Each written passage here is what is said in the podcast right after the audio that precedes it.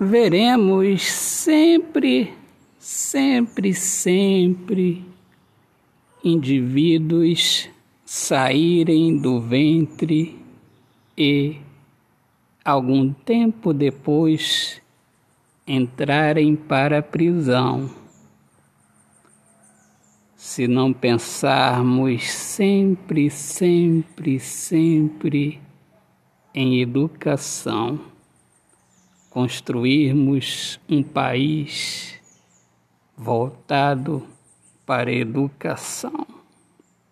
Autor, poeta Alexandre Soares de Lima. Minhas amigas amadas, amigos queridos, sejam todos bem-vindos aqui ao meu podcast Poemas do Olhar Fixo na Alma.